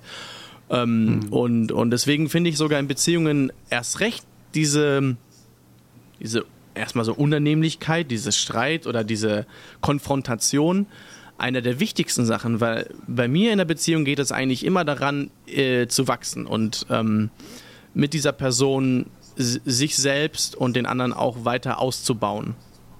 Und genau diese Momente, wo man äh, so diese Triggerpunkte angegriffen bekommt, kann man daran wachsen. Man kann feststellen, woran sie liegt und sie eventuell sogar beseitigen, besiegen oder halt ähm, sie abspeichern äh, und, und probieren sie zu beseitigen, wie du meintest, weil manche Sachen äh, aus Kindern äh, kann man sich nicht erinnern und Regressing ist jetzt auch nicht etwas, was, was jeder kann. So kannst du nicht einfach sagen, so zack, meditieren und mh, hm, was war da in, damals in der Kindheit, wo hatte ich zum Beispiel nicht genügend Lollis und jetzt, ne, wenn dir irgendwann Lolli wegnimmt, etc. Ich habe zum Beispiel, kann ich, kann ich nennen, ich habe einen mega riesen Triggerpunkt ist, ist Musik und das ist bei mir das ruft bei mir einer der größten Aggressionspunkte raus, die ich sagen kann. Ich kann es ja sagen, ich meine, Musik ist ja jetzt nichts Verwerfliches. Ähm, aber es ist mir auch erst in, den, in der vorletzten Beziehung, wenn ich das glaube, vorletzten Beziehung aufgefallen, dass wenn mir Musik weggenommen wird, ähm, das ist so, als würdest du einem kleinen Kind das Eis wegnehmen. Also dann bricht, dann, dann, dann, dann irgendwas hm. brennt bei mir durch. Ähm, da, also es macht mich einfach aggressiv. Es ist unglaublich. Es ist nur Musik. So, also sie spielt, entweder wird sie leiser gedreht oder sie wird ausgemacht, äh, obwohl ich sie gerade genieße. Ähm, und Musik ist natürlich ein großer Faktor in meinem Leben. Äh, aber äh, das sind so Momente. Und das ist Musik, um das jetzt zu erwähnen, äh, eine der Sachen, die ich noch nicht herausgefunden habe, woran es liegt. Ähm, äh, ja, ich habe ja noch ein bisschen ich Zeit. Ich bin ja erst 25, 26, oh, 26, Entschuldigung. Also. ähm, ja, Maxim? Ich, also, was ich schon mal sagen kann, ist, dass es ziemlich offensichtlich ist, dass die Musik dir in irgendeiner Situation irgendetwas gegeben hat. was dir sehr wichtig war in diesem Moment. Ähm, und sobald du jetzt in deinem fortlaufenden Leben Musik hörst, du, wie du schon sagtest, es sehr genießt, ähm, wegen der Assoziation, ich hoffe, ich habe es richtig ausgesprochen, habe ich immer meine Probleme mit, ähm, auf, auf dieses Ereignis, was du unterbewusst hast. Äh, und sobald dir dieses weggenommen wird, du äh, automatisch ein schlechtes Gefühl kriegst oder ähm, natürlich äh, genau so eine Erfahrung gemacht hattest, dass dir in einem solchen Moment, wo du so zufrieden warst, äh, genau diese Musik oder etwas anderes weggenommen wurde, was dich dann zu diesem Punkt bringt, dass du dich dann so fühlst. Aber ist es denn so, dass du dich nur so ja, fühlst aber, oder aber das Ding ist du richtig halt, impulsiv? Das Ding ist halt, äh, äh, das Ding ist halt, dass man viel darüber philosophieren kann, was passieren hätte können damals. Irgendwas hat es hervorgerufen. Aber es das ist, ist ja, ziemlich klar. offensichtlich. Aber ich, aber das Ding ist ja, dass dir das ja nicht weiterhilft, sondern du musst ja wissen, was passiert ist, um es anzugreifen. Es bringt dir nichts zu, äh, zu, zu schätzen, es könnte das und das passiert sein. Ähm, also zumindest mir hilft das in den meisten Situationen nicht, ähm, zu, zu, zu schätzen, okay, es musste das und das passiert sein, jetzt kann ich das so und so besiegen. Nein, ich weiß in manchen Situationen, die, ich früher, die mich früher getriggert haben, ähm, wenn es Selbstbewusstsein oder Mobbing ist etc., okay, gut, das und das hat mich getriggert, ähm, darüber bin ich hinweg und so weiter etc. Aber darüber zu philosophieren, was hätte damals passieren können, wird mich darüber jetzt erstmal nicht wegbringen. Äh, um deine Frage zu beantworten, mh, mm, ja, was heißt impulsiv? Äh, ja, ich werde aggressiv, jetzt nicht handgreiflich aggressiv, also ich schlage jetzt nicht um mich. Ich bin natürlich immer noch ein erwachsener, rational denkender Mensch. Ähm, aber in mir, in mir baut sich schon eine sehr große Wut auf, äh, die ich dann natürlich kanalisieren kann und dann halt ne, rot anlaufe, aber halt jetzt nicht explodiere. Also ich schreie jetzt nicht oder ich. Ne? Es hat keine Wirkung nach außen hin, weil ich ein sehr, sehr kontrollierter Mensch bin in, in vielen Bereichen. Aber ich merke schon sehr, dass es mich äh, aus meinem Höhepunkt, ne, wie, wie du ihn so vorhin nett genannt hast, Klaus, ähm, dann rausreißt und ich dann sehr tief falle und äh, das dann auch aber relativ, sagen wir, ein, zwei Stunden später weg ist. Ne? Also, mhm. ja, da, das jetzt nur auf mich bezogen in dem Bereich, ja. Okay, ja. okay, okay, okay. Gut, also ich habe ganz vergessen, worüber wir gerade, bevor Aber wir zu Klaus dem Thema wollte das, sind, Klaus wollte seine Einschätzung dafür abgeben. Dafür bin ich gerade sehr gespannt. Genau, okay. Also tatsächlich ist es so, du hast das gut gesagt und ich habe es ja auch schon erwähnt, man kann nicht unbedingt wissen, wo es herkommt, ja. Und nur durch das drüber nachdenken, man kommt bis an manchen Punkt zurück vielleicht, ja, und dann weiß man es halt.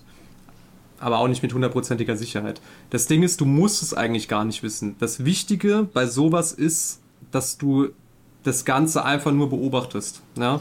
Dass wenn du nochmal getriggert bist wirklich, und das vielleicht gerade so als kleiner Tipp im Allgemeinen, guck einfach mal auf deine Empfindungen in deinem Körper. Also du weißt ja, okay, jetzt ist Wut, aber wie äußert sich das? Vielleicht kriegst du Schweißausbrüche oder du kriegst ein Ziehen im Bauch.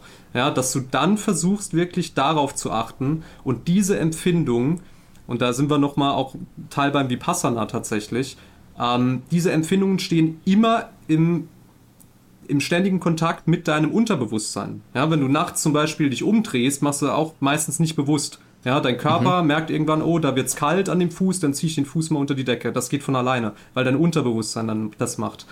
Und dadurch, dass deine Empfindungen immer mit deinem Unterbewusstsein in Kontakt sind, beziehungsweise dein Unterbewusstsein halt mit deinem Körper in Kontakt ist, ähm, arbeitest du dann auch nicht mehr im Bewussten, wenn du dann auf einmal guckst, Mensch, wie fühlt sich das denn an?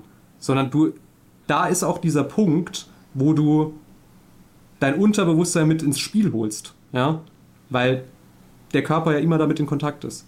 Und wenn du dann einfach nur mit, mit einer Neutralität, mit einer Neutralität oder wir haben auch gesagt bekommen, mit Gleichmut, ja, mhm. einfach nur diese Empfindung beobachtest, weil normalerweise machen wir das nicht. Normalerweise sagen wir, ah, das fühlt sich unangenehm an, das soll weggehen oder das fühlt sich angenehm an, das soll bleiben. Ja? Mhm. Weder das eine noch das andere, einfach nur eine Beobacht aus der Beobachterhaltung raus, eine Neutralität angucken und einfach mal abwarten, was passiert, sodass du quasi sagst, okay, ich bin jetzt sauer, wie äußert sich das denn? Mal gucken, wie lange es bleibt.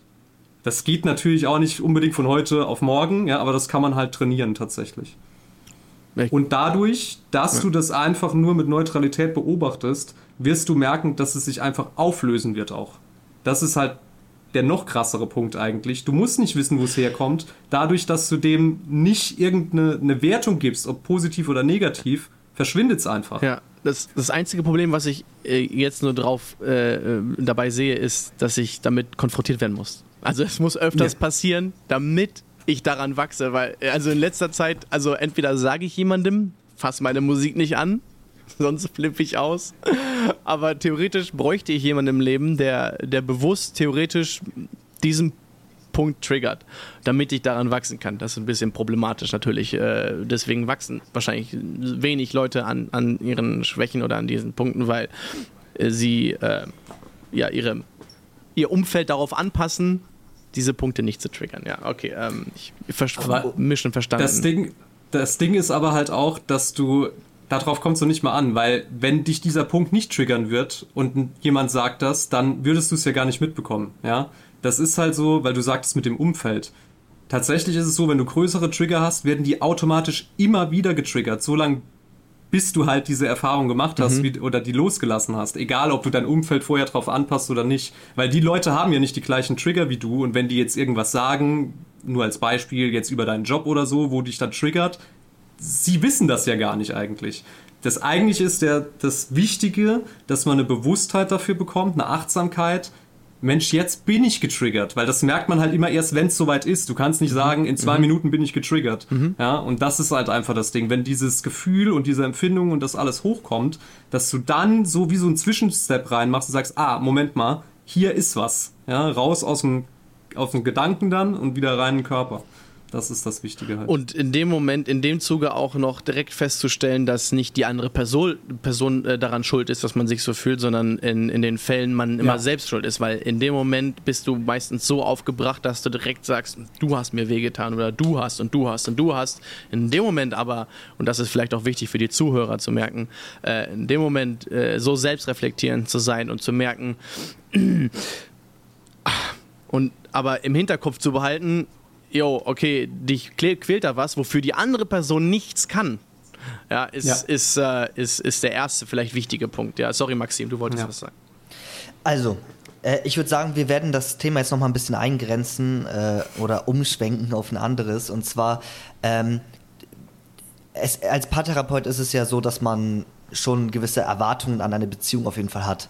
Äh, wie du schon sagst, du beschäftigst dich sehr viel mit Persönlichkeitsentwicklungen, und, ähm, und hast deswegen offensichtlich auch gewisse Erwartungen an eine Beziehung und redest da wahrscheinlich auch äh, transparent und offen drauf oder versuchst auf jeden Fall, wenn du dann mit einer gewissen Person zusammenkommst, diese Sachen zu vermitteln, um halt eine gesündere Beziehung zu haben. Jetzt würde mich interessieren, ähm, im Bereich toxische Persönlichkeiten, toxische Beziehungen. Wir haben ja darüber gesprochen, dass in einer Beziehung es sehr wichtig ist, Empathie und Mitgefühl zu zeigen. Äh, Empathie äh, hat auch was mit Mitgefühl zu tun, aber man kann sich auch, je, auch in jemanden reinfühlen, ohne wirklich ähm, das auf sich zu übertragen. Ich weiß nicht, ob ich das richtig gut erklärt habe, aber mhm. du kannst zum Beispiel wissen, wie sich jemand fühlt, aber überträgst es nicht auf dich, sondern siehst es für dich halt aus deiner Perspektive und nicht aus der Perspektive von deinem Gegenüber.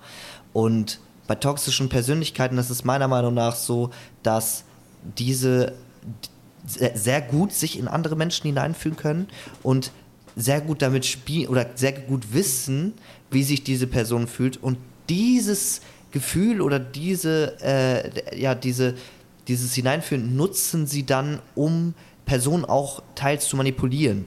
Das heißt, ähm, du, du löst ein schlechtes Gefühl oder am, ganz am Anfang. Erstmal lernst du die Person kennen. Die Person äh, fang, fängt so ein bisschen an zu spielen, wie, wie es halt so ist. Man lernt sich kennen, äh, man guckt, welche Interessen hat man und so weiter und so fort. Und ab einem gewissen Punkt ist es so, dass die Person merkt, dass du äh, ja, wann, also was du gut findest, was du schlecht findest und kann mit diesen Gefühlen sehr gut spielen. Für dich als Normalo, der vielleicht auch sehr, sehr gut, äh, sehr gut em, empathische Fähigkeiten, sagt man das so, ja, ne? sehr gute empathische so sagen, ja. Fähigkeiten, okay, sehr gute empathische Fähigkeiten hat, ist es ja so, du fühlst dich in die Person rein und bist sofort verliebt, weil die Person weiß, okay, was gefällt dieser Person und was gefällt dir nicht. Und die Person, die toxisch ist, gerade in den ersten, äh, also im Kennenlernphasen, man kennt es mal, Schmetterlinge im Bauch, möchte dem Gegenüber vermitteln, dass es mega, mega schön ist und toll ist und die ja, ich, ich, ich Worauf ein bisschen, willst du aber, hinaus, Maxim? Du ja, redest ja, seit nein, nein, nein, Minuten. Nein, Worauf nein, nein, nein, nein, nein, es ist wichtig. Es ist alles wichtig, was ich sage. Lass mich bitte. Ihr müsst euch das so vorstellen, Mann, jetzt hast du mich wieder rausgebracht. Hör mal bitte auf. Ja, mal, wirklich, schlimm, bitte. Bitte, bitte, bitte, bitte, bitte, bitte, bitte. Ruhe. Ich meine das ernst. Ey, bitte, bitte, Adrian, bitte. Ich habe mich nicht gedreht. Es ist wichtig, warum ich das so gesagt habe. Und es war auch wichtig äh, zu erklären, äh, wa warum die, das Hineinfühlen und so, es war, hatte alles einen Grund. Und zwar ist es so, dass die Person, wie ich gerade schon sagte, äh, sich in dich hineinfühlt, weiß, was du gut und was du schlecht findest. Gerade in der ersten Phase, das kennt ihr beide, könnt ihr mal kurz bestätigen, ja oder nein, hat man so Schmetterlinge im Bauch. Also man möchte mit ganz viel aneinander hängen und ähm, viel zusammen machen und so. Ja. Kennt ihr beide? Ja, natürlich. Okay. Und gerade in, in dieser Phase ist es halt so, dass diese Menschen das dem gegenüber mega krass machen können. Das heißt, ey, das ist meine Traumfrau, die muss ich heiraten, es passt so perfekt. Und irgendwann äh, wird diese toxi äh, toxische Persönlichkeit, äh, in den meisten Fällen auf jeden Fall, das, also dieses, dieses Ereignis, dieses Kennenlernen, dieses, wir haben so viel miteinander und so, wird es ausnutzen, um immer wieder zu sagen, also um die Person an einen zu binden. Das heißt, du, du gibst der Person zum Beispiel extra dieses, diese Glücksgefühle und versuchst sie dann mit negativen Gefühlen zu kontrollieren. Ich, ich, mhm. vielleicht sollte das jemand anderes erklären. Ich kann es nicht so gut erklären, fällt mir gerade auf, deswegen gebe ich es jetzt ab. Ich hoffe, ihr wisst auf jeden Fall, auf was ich hinaus möchte. Nein. Ha, also, hat man das verstanden? Ich bin sehr gespannt. Ja. Also ich weiß, was du meinst tatsächlich, weil das gerade das mit dem Manipulieren hat man da recht häufig, ja, das das quasi, du hast es eigentlich richtig gesagt, ja, dass du am Anfang wird dir ganz bewusst vielleicht sogar eine viel glücklichere Beziehung, manchmal wie sie eigentlich vielleicht wäre, ja, vorgegaukelt, um dann im Nachhinein ähm, aber noch, das nochmal zu entziehen, sag ich mal, ja. Es ist natürlich immer sehr unterschiedlich, aber das Ding ist, ähm, dass solche Sachen, solche toxischen Verhaltensweisen ja natürlich auch immer wieder einen Hintergrund haben. Ja, warum ist die Person so? Also es ist ja, mh, hm, es ist selten so, dass die Leute das wirklich ganz bewusst machen. Das gibt es natürlich auch, logischerweise. Aber ja, viel ich. läuft da halt auch im Unterbewusst ab. Ne? Ja, das ja. ist ja, es ist ja auch eine Form von einer Krankheit. So, so, ja. so sehe ich das auf jeden Fall. Und das meine ich ja. Also diese toxische Persönlichkeit lernt, lernt die andere Person kennen und äh, lernt die jetzt nicht nur kennen, um die zu kontrollieren oder so, sondern die will ja schon auch wirklich was von der Person und empfindet auch was für die. Nur geht sie halt ganz anders damit um. Worauf ich jetzt hinaus möchte, ist, was würdest du Leuten empfehlen, die vielleicht in einer toxischen Beziehung sind, äh, um sich davon entweder zu lösen, weil das ja auch ein mega schwieriger, äh, schwieriger Punkt ist, weil wenn du an dem Punkt bist, dass du dich noch nicht gelöst hast, dann hat das irgendeinen gewissen Grund. Es ist ja, äh, es ist ja so, keine Ahnung, man streitet sich mit der Freundin und sie sagt, ey, du ziehst aus, du bist so, ne, und du bist das und du bist das und du bist das und du bist das, aber es wird nie das angesprochen, was vielleicht sie ist und durch diese Erfahrungen, die du hattest, vermittelt die das vielleicht, dass du das Problem bist und suchst die Fehler bei dir, anstatt die Fehler im Allgemeinen vielleicht zu suchen. Äh, deswegen würde mich das jetzt einmal ganz krass interessieren, wie ein Paartherapeut zu solch einer Situation denkt, weil das schon ziemlich schwierig ich stelle mir das ziemlich schwierig vor, aus so einer Situation herauszukommen. Es ist wie so ein Käfig. Oft, oft würde ich einschätzen jetzt, äh, äh, bevor, äh, bevor das weitergeht, ähm, Abhängigkeit, oder? Was meinst du, Klaus? Ja, also du hast es richtig gesagt. Es ist tatsächlich eine psychische Abhängigkeit dann zu dieser anderen Person. Ja. Ähm, der beste Weg ist einfach, äh, sich Hilfe zu suchen. Ganz klar. Wenn man, also natürlich, ne, viele Leute kommen auch im Allgemeinen erst zur Paartherapie, wenn die Hütte richtig brennt, ja, und sagen dann irgendwie, ja, lösch mal hier das Haus. So, aber ich bin natürlich eher so ein Verfechter davon, äh, ja, komm doch einfach bevor die Hütte brennt. So, ja, lass dich inspirieren und dann brennt sie gar nicht erst. Ja. Ähm, das Ding ist, dass wenn es richtig toxisch ist und man selbst nicht mehr rauskommt, dann auf jeden Fall eine Verhaltenstherapie tatsächlich sehr von Vorteil wäre. Ja. Das hat dann im Prinzip eigentlich nichts mehr mit der eigentlichen Paartherapie zu tun. Ja. Dürfte ich dann in dem Fall auch nicht mehr angehen. Ich kann natürlich mit, mit äh, Paaren arbeiten, wo vielleicht einer toxisch ist oder so, ja. Und man kann ausloten, wie weit das Ganze geht. Aber ab einem gewissen Punkt muss ich dann auch tatsächlich sagen, okay, das wäre vielleicht eher was für eine Verhaltenstherapie sogar. Ja. Ähm, das ist die eine Sache. Die andere Sache, um sich dann mh, als Betroffener quasi daraus zu lösen, ist halt auch einfach sehr viel Arbeit mit sich selbst, ja, weil das oftmals auch ähm, damit einhergeht mit geringem Selbstwertgefühl von der eigenen Person, die sich dann auch gefangen hält, sage ich, oder gefangen lassen hält, sagen wir es mal so. Ähm, mit der Person geht es mir gut, weil ich hatte dieses Gefühl. Das ist, genau, das ist ja genau ja, das, worauf ich sowas. hinaus wollte. Ja. Ich konnte es nur sehr schwer erklären. Und das ist halt dann eher was, was, was die Person dann vielleicht sogar unabhängig ja, von der anderen Person mit sich selbst ausmachen muss. Ja. Natürlich begleitend mit einem Paartherapeuten zum Beispiel. Ja.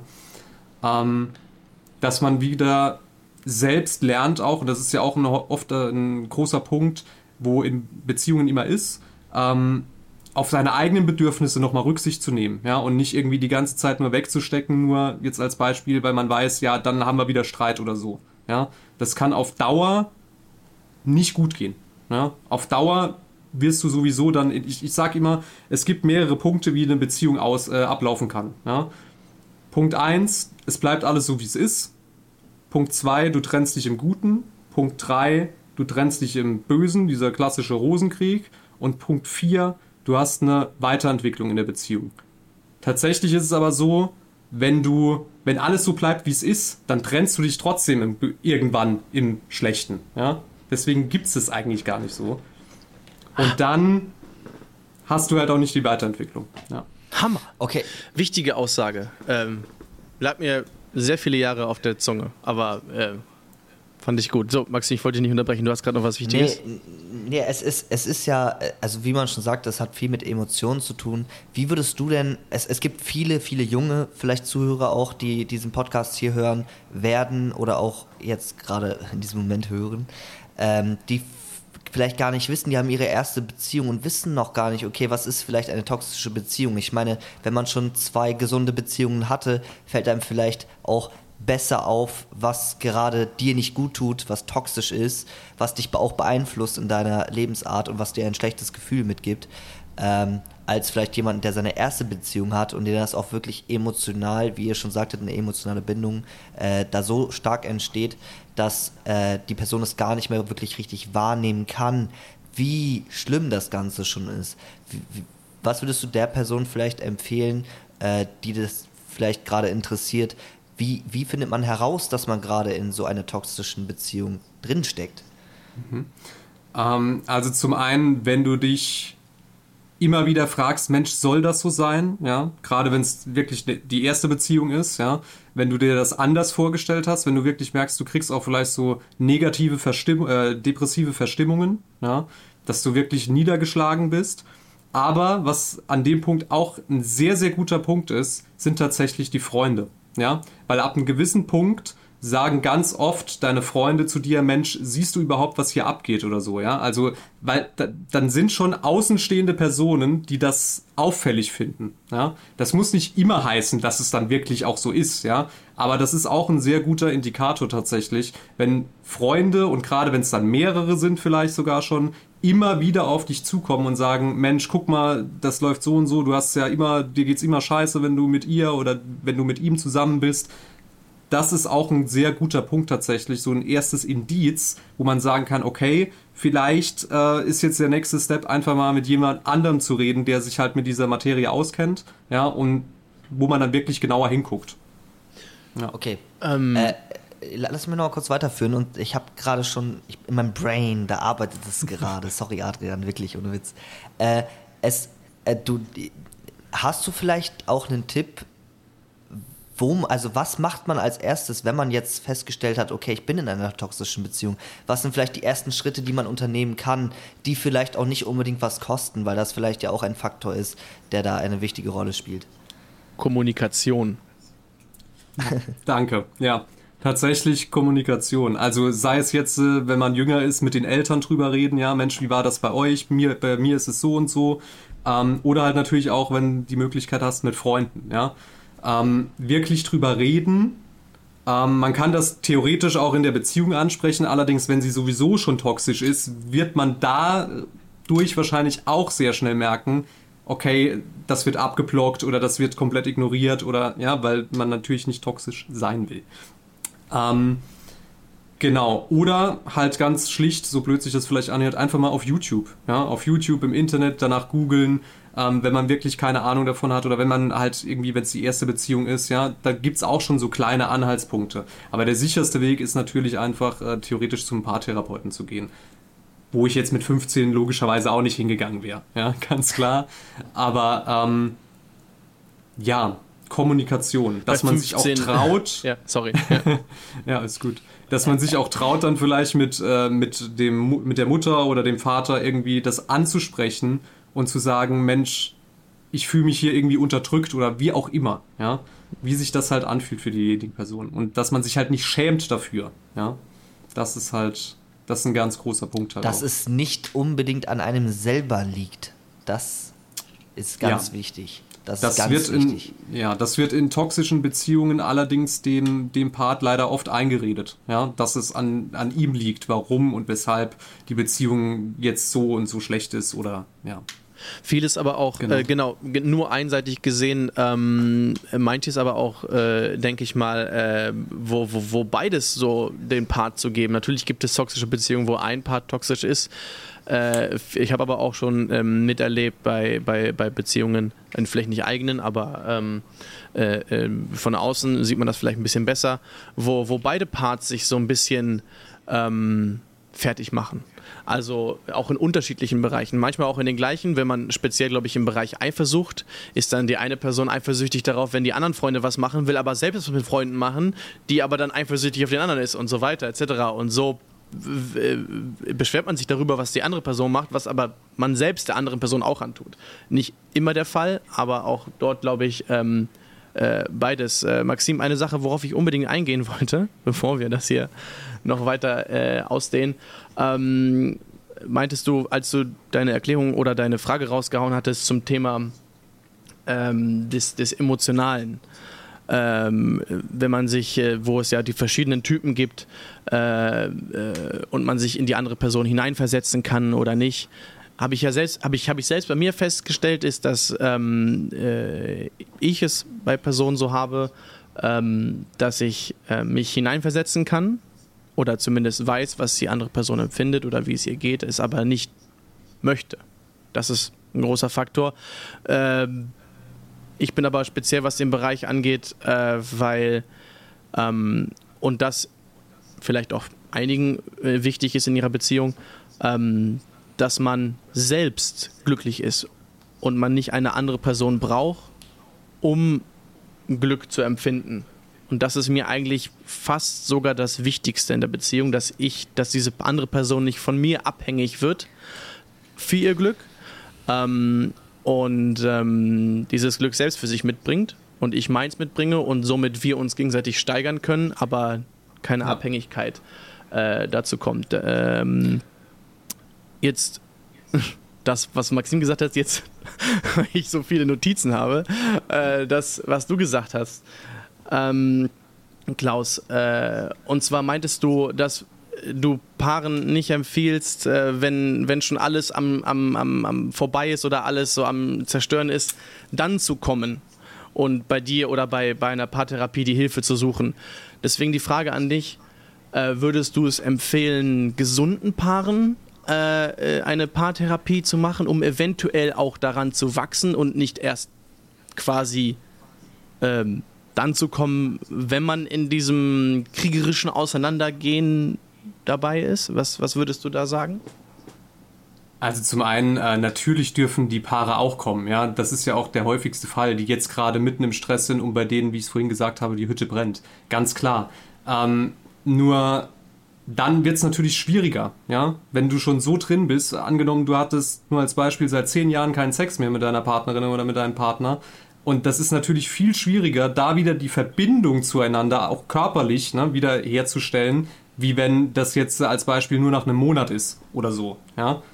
Ähm, ich würde es einfach schön finden im Allgemeinen, wenn, wenn Leute ähm, mit dem Verständnis irgendwie oder ja, reingehen würden in eine Beziehung, wo sie sagen, vielleicht gehen wir sogar ganz am Anfang, wenn wir frisch zusammen sind, in, zum Paartherapeuten und äh, gucken uns einfach mal an, Mensch, wie kommunizieren wir denn eigentlich richtig miteinander in der Beziehung dann? Ja, nicht, dass wir dann das erst die ganze Zeit falsch machen oder nicht so gut machen und dann müssen wir es nochmal neu lernen, weil es ist immer irgendwie schwieriger, was schlecht erlerntes oder falsch erlerntes nochmal neu dann zu lernen, ähm, auf eine andere Art und Weise. Ja, wie wenn man das einfach direkt von Anfang an richtig macht, ja, wenn man es mal so sagt. Also ähm, natürlich können, kann jeder zu mir kommen prinzipiell, ja, das ist ganz klar, aber ähm, ja, ich finde diese, diesen Gedanken halt schön, dass sie einfach früher kommen könnten.